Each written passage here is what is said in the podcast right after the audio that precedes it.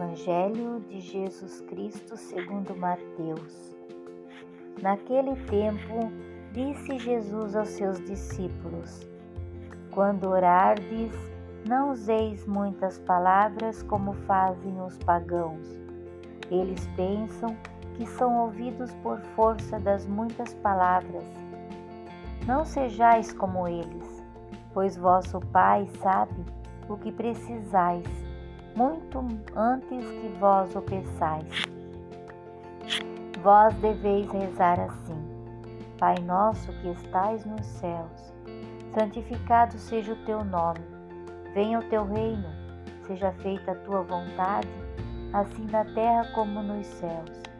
O pão nosso de cada dia nos dás hoje.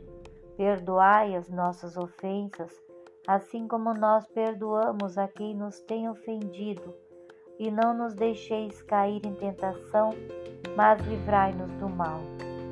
De fato, se vós perdoardes aos, aos homens as faltas que eles cometeram, vosso Pai que está nos céus também vos perdoará.